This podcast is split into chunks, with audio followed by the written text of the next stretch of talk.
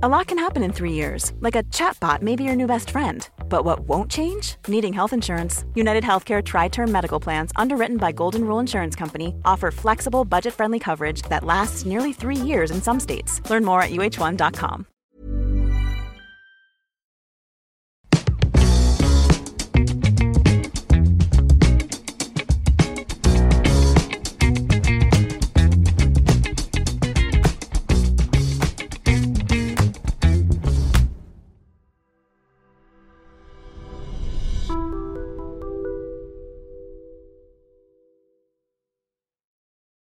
Tenemos el honor, el gusto, el privilegio de contar con el doctor Juan Ramón Rayo, quien esta mañana recibió un doctorado honoris causa de parte de la Universidad Francisco Marroquín. El doctor Rayo es un reconocido intelectual, economista, abogado, autor de muchos libros, el último, Anti-Marx, Crítica a la Economía Política Marxista, publicado en noviembre del 2022. Doctor Rayo, muchas gracias por estar en esta Casa de la Libertad. Es un auténtico placer estar aquí. Quisiera iniciar preguntándote eh, qué significa para ti el doctorado honoris causa que recibiste esta mañana en esta casa de estudios. Es un honor muy grande eh, y un honor que ya lo he dicho varias veces, pero es que no es falsa humildad, humildad, es que lo creo sinceramente que es un honor que no merezco. No merezco sobre todo comparando eh, o comparándome con otras personalidades que han recibido este doctorado honoris causa y que obviamente marcan de alguna manera el nivel intelectual esperable para recibirlo. ¿no? Estamos hablando de, premios Nobel como Hayek, como Buchanan, como Bern Smith, como Milton Friedman, o de, personas que no han recibido el premio Nobel, pero que perfectamente eh, lo podrían haber recibido o lo deberían recibir, como Kirchner, eh, Demset, Salkian, eh, Talok. Entonces, claro, colocarte en medio de esos nombres, a mí personalmente que conozco la obra de ellos y por tanto conozco la, profundidad, la entidad de su pensamiento, pues me, avergüenza un poco, la verdad sea dicha, pero bueno, aún así es, como digo, un honor muy grande y, es mucha la gratitud que tengo a la universidad porque hayan pensado en mí para este doctorado honoris causa. Bueno, la, obra inmensa que has realizado ah, con los pocos años que tienes, porque eres bastante joven, la verdad es que nos indica que lo mereces eh, por mucho. Así que de verdad es un honor para la universidad que hayas aceptado, de hecho, recibir este doctorado. No, hombre, faltaría, faltaría más. Eh, vamos, si no hubiese aceptado habría sido por, por, por no mm, colocarme junto a esos gigantes intelectuales, pero bueno, obviamente eh, no puedo más que, más que aceptarlo desde, vamos, desde la humildad más grande posible. Y muchísimas gracias por eso. Pero empezando ya en materia, Juan Ramón, tu obra sobre Marx. Uno pensaría que Marx en pleno siglo XXI, hablar de él, pues sería fuera de lugar, sobre todo porque en el siglo XX vimos las atrocidades de, lo que significó el comunismo en donde se practicó. ¿Por qué es importante hablar de Marx en pleno siglo XXI? Bueno, probablemente Marx sea el pensador más importante de los últimos 200 años, para bien o más bien para mal, pero el pensador más importante de los últimos 200 años. Eh, es un pensador que eh, sigue moviendo a millones de personas, que sigue inspirando a millones de personas, que millones de personas siguen pensando a través de los marcos conceptuales que él creó, que siguen investigando, desarrollando las ideas que él eh, materializó en, en su obra y que además, como bien has dicho, incluso eh, es un pensador que, llegó a, no a ver, pero sí eh, sus ideas llegaron a expresarse políticamente, que esto es algo que muy pocos pensadores pueden decir. puede decir Nozick, qué gran pensador. Bueno, ya, pero no hay ningún estado que se haya inspirado en el, pensamiento de Nozick. En cambio, sí ha habido estados eh, expresamente marxistas que han pretendido aplicar todos los principios o, las bases del pensamiento en la construcción de un ente político que avance o que mueva la historia en la dirección que predijo Marx. Entonces, eh, creo que hay que confrontar a un pensador de esta magnitud, sobre todo cuando eh, nadie lo había confrontado en su totalidad. A mí una de las cosas que más me sorprendió cuando escribí anti-Marx es que nadie hubiese escrito antes un anti-Marx. Sí ha habido críticas parciales al pensamiento de Marx, pero no hay ninguna crítica completa al pensamiento de Marx, correcta o incorrecta, pero ni siquiera el intento de hacerlo. claro, si estás ante el pensador más importante de los últimos 200 años, como poco, que menos que, o avalar o destruir eh, ese, pensamiento, confrontarlo, en definitiva. Y, por eso creo importante que, se haya hecho esa, tarea. El comunismo cae eh, pues con, la, con el colapso de la Unión Soviética y hoy mm, contados países podemos decir que son comunistas. ¿Cómo evolucionó ese marxismo o ese comunismo al día de hoy?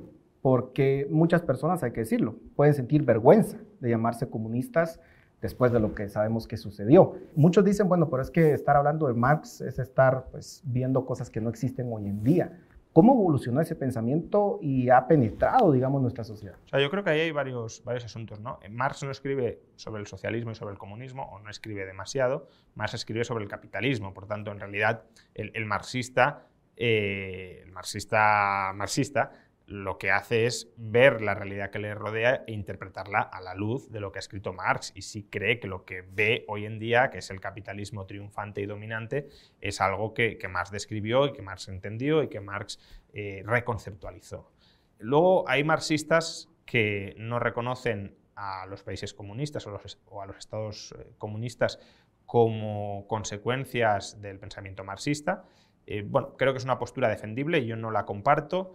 Eh, no la comparto no porque tenga una priori de, pensar que, bueno, pues si un Estado se dice marxista, tendrá que ser la consecuencia lógica del pensamiento de Marx. No, yo acepto la posibilidad de que alguien pues, coja cuatro ideas mal interpretadas del pensamiento marxista, se llame marxista, y las aplique generando atrocidades.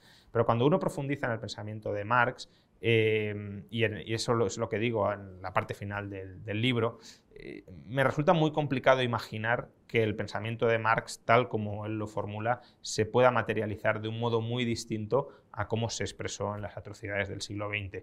No porque esa fuera la intención de Marx, sino porque el infierno está empedrado de buenas intenciones. Y en el caso de Marx ni siquiera diría que son intenciones necesariamente buenas, pero aunque fueran buenas, tal como él pretende que se mueva la historia, eh, es, muy complicado, es creo imposible que no se materialice como como estos estados socialistas. Y, luego hay otros marxistas que piensan que eh, el comunismo simplemente se implantó demasiado pronto. Pensemos que para Marx el comunismo o el socialismo en primera etapa, Marx no utiliza exactamente esa distinción leninista, pero bueno, que el socialismo, el Estado socialista tiene que llegar una vez el capitalismo ya haya completado toda su capacidad de desarrollo de las fuerzas productivas. Y hay marxistas que dicen, no, es que el capitalismo aún le queda recorrido antes de que llegue el socialismo. Ahora, Thomas Piketty con su obra sobre el capitalismo y el tema de la desigualdad. Es un tema de moda, pareciera que es el, caballo de batalla de mucha de la izquierda para decir hay que destruir el capitalismo. ¿Cómo crees que debemos de tratar el tema de la desigualdad? ¿Es un tema que importa? ¿Cómo abordarlo desde un punto de vista liberal? Si a la gente le importa, es un tema que importa, eso está claro. La cuestión es, es un tema que importa y hasta qué punto esa importancia que le da mucha gente justifica la restricción de libertades individuales. Creo que hay un salto lógico que muchas veces se da demasiado deprisa, eh, probablemente por el clima de, eh, deificación de la voluntad mayoritaria de los ciudadanos o de la voluntad del pueblo, eh, que, conduce a que haya una especie de relativismo moral absoluto. diga lo que diga el pueblo es lo que hay que hacer, diga lo que diga. Pero bueno, sí es cierto que si, la desigualdad le importa a mucha gente, pues será un tema importante a tomar en consideración. Sin embargo, eh, que a mucha gente le importe no significa que eso justifique per se, quizás sí, pero no por el mero hecho de que a la gente le importe la restricción de libertades individuales. Entonces, eh, yo creo que por un lado hay que atacar eh, la idea del igualitarismo desde un punto de vista moral, en el sentido de eh, la igualdad puede ser la igualdad material, ¿no? porque la igualdad ante la ley es algo consustancial al liberalismo, pero la igualdad material es algo que a lo mejor puede ser un objetivo de una comunidad, pero que está subordinado al respeto a los derechos individuales más básicos. Por tanto, no te puedes cargar esa estructura de derechos individuales para perseguir esos objetivos. Que... Hiring for your small business? If you're not looking for professionals on LinkedIn, you're looking in the wrong place. That's like looking for your car keys in a fish tank.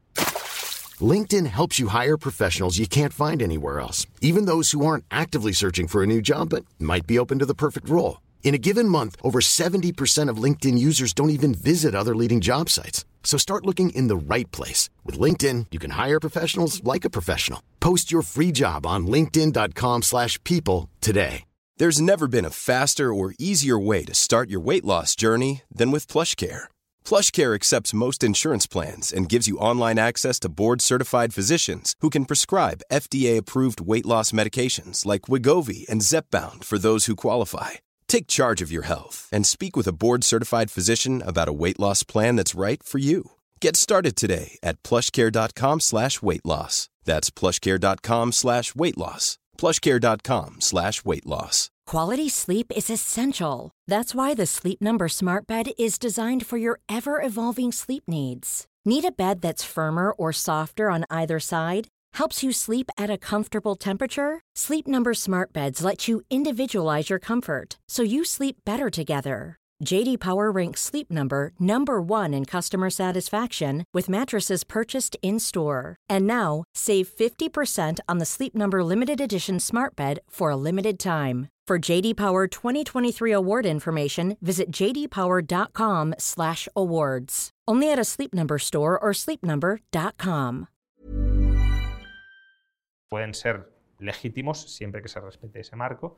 Y por otro, eh, sí que hay desigualdades que son expresión de pobreza. Es decir, eh, que una sociedad eh, haya desigualdades extremas normalmente es indicativo de que hay un porcentaje muy importante de la población que está atrapada en la pobreza. Y si esa pobreza es normalmente es el caso, porque ya hemos visto que el capitalismo es una máquina de reducir pobreza. por tanto, si, si, hay bolsas gigantes de pobreza, muy probablemente es porque la institucionalización del capitalismo no ha llegado a esa parte de la población y por tanto esa pobreza que se expresa como desigualdad o que vemos o que eh, tomamos como desigualdad es algo que sí se puede eh, combatir desde premisas liberales aplicando recetas liberales. Al final deberíamos de interesarnos más en combatir la pobreza más que combatir la desigualdad. Eh, hablando de modelos económicos, Juan Ramón, nosotros vivimos, por supuesto, esa guerra fría entre Estados Unidos y la Unión Soviética. Eso hoy pareciera que se materializa entre Estados Unidos y el modelo chino. La primera pregunta, ¿cómo explicar el éxito aparente del modelo chino con un gobierno que se autodenomina comunista y de un partido único que es comunista? Eh, ¿Qué elementos y qué desafíos eh, representa para el liberalismo ese modelo? A ver, eh, al final no, tiene por qué entrar en contradicción esto que estás señalando con, el propio pensamiento de Marx. De hecho, muchos marxistas lo toman como, una reafirmación del pensamiento de Marx. Es, un poco lo que te decía antes. El, comunismo es el modo de producción que reemplazará al capitalismo una vez el capitalismo ya no dé más de sí en la historia.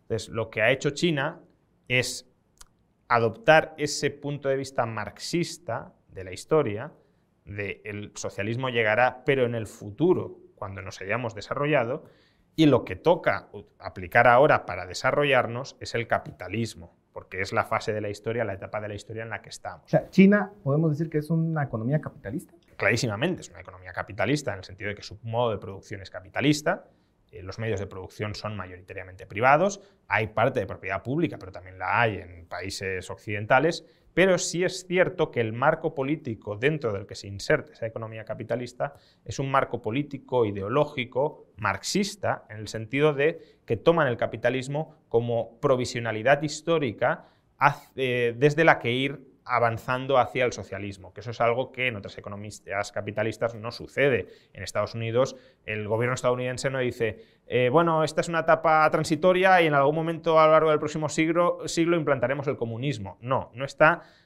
no, tienen ese horizonte. En China sí lo tienen por la, visión marxista que tienen de la historia, pero el desarrollo, claro, se ha fraguado con mercado, con comercio, probablemente también, eh, aunque aquí hay más debate, sobre todo si, esa intervención ha sido eficaz, pero la ha habido, a través de cierta intervención pública, la llamada planificación indicativa, pero lo fundamental para el desarrollo ha sido el capitalismo, claro. Bueno, Ramón, algunos dicen que el capitalismo está en crisis. Eh, la gran recesión eh, de hace más de una década que provocó que los países desarrollados pues entraran en una dinámica de muy poco crecimiento económico. De hecho, España fue de los países más afectados. Eh, está en crisis el capitalismo y, eh, ¿Qué se necesita para pues salvarlo en todo caso? Algunos hablan incluso de reinventar el capitalismo. ¿Tiene sentido esa afirmación? A ver, que el capitalismo está en crisis en parte lo está, porque el capitalismo se sustenta sobre ciertos consensos morales que se están resquebrajando. Entonces, si los consensos morales que posibilitan una economía capitalista se debilitan, la propia economía capitalista también se debilita. Y lo que hemos visto a lo largo de las últimas décadas es cómo el capitalismo ha ido avanzando hacia un modelo más típicamente mercantilista, corporativista, de mucha regulación en favor de los grupos de presión, eh, pero también de un Estado cada vez más invasivo, más confiscatorio y más redistributivo, y todo eso deriva de determinadas visiones morales de la población que se han ido convirtiendo en mayoritarias, pues, por ejemplo, la necesidad de luchar contra la desigualdad aún socavando la libertad, y, eso claro que coloca al capitalismo en una situación de crisis, eh, pero porque las bases se resienten. Ahora, la, si la cuestión es el capitalismo ha de entrar inherentemente en crisis porque eh, su, devenir histórico es justamente ese, su contradicción interna y, su, crisis, y, sus crisis recurrentes hasta el colapso final, tal como pronostica el marxismo. Ahí la respuesta es que no.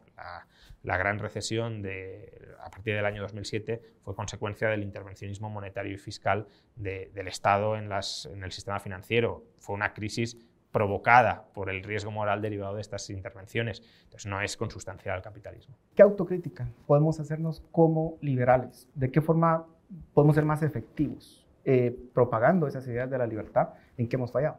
Quizá muchas veces eh, tenemos tan claro que los valores morales básicos son los que son y que no son negociables. Pues, por ejemplo, para luchar contra la desigualdad no es aceptable limitar la libertad de las personas, lo podemos tener muy claro, incluso podemos llegar a ser dogmáticos en eso, pero eso no, significa, como te expresaba antes, que la desigualdad no importe, porque si le importa a mucha gente es algo que hay que tratar de, contrarrestar sin renunciar a los principios liberales. Hay que darle respuesta. Hay que darle respuesta, hay que darle una respuesta liberal. Eh, o hay que posibilitar que emerja una respuesta que sea respetuosa con los principios liberales, porque si no, a, toda la gente a la que le importe terminará aceptando el quebrantamiento de esos principios liberales para imponer su ideal. Esta es una pregunta difícil que nos la hemos preguntado durante 200 años y no encontramos respuesta, pero aprovechándote que estás acá, ¿por qué crees que América Latina, después de 200 años de su independencia, seguimos luchando todavía pues, por alcanzar el desarrollo? ¿Por qué no calan las ideas de la libertad como sí calaron en Europa en su momento o en Estados Unidos? Bueno, yo creo que la respuesta más inmediata es que, falta Estado de Derecho, falta un Estado de Derecho con, todas las letras de la ley. Decía el ex primer ministro británico Gordon Brown que un Estado de Derecho es algo muy fácil de crear después de 600 años. Entonces, em, bueno, e, es verdad que hay sociedades que a lo mejor han sido capaces de crearlo más a corto plazo, pero, pero es normal eh, que, un Estado de Derecho que, requiere de muchos consensos sociales em, potencialmente muy frágiles, porque al final todo el mundo, eh, si, es capaz de, de, crear una coalición suficientemente fuerte, tiene incentivos a tratar de crearla e imponer su criterio sobre los demás, y eso en, en Hispanoamérica creo que se ha visto de manera muy, muy clarísima con, eh, bueno, por un lado golpes militares en, un lado y en otro y, con no y cuando no con sacralización de la democracia, donde si consigues el 51% de los votos te puedes cargar la Constitución absolutamente y hacer lo que tú quieras porque eso es lo que quiere la mayoría, es decir, la coalición mayoritaria. Entonces, yo creo que faltan esos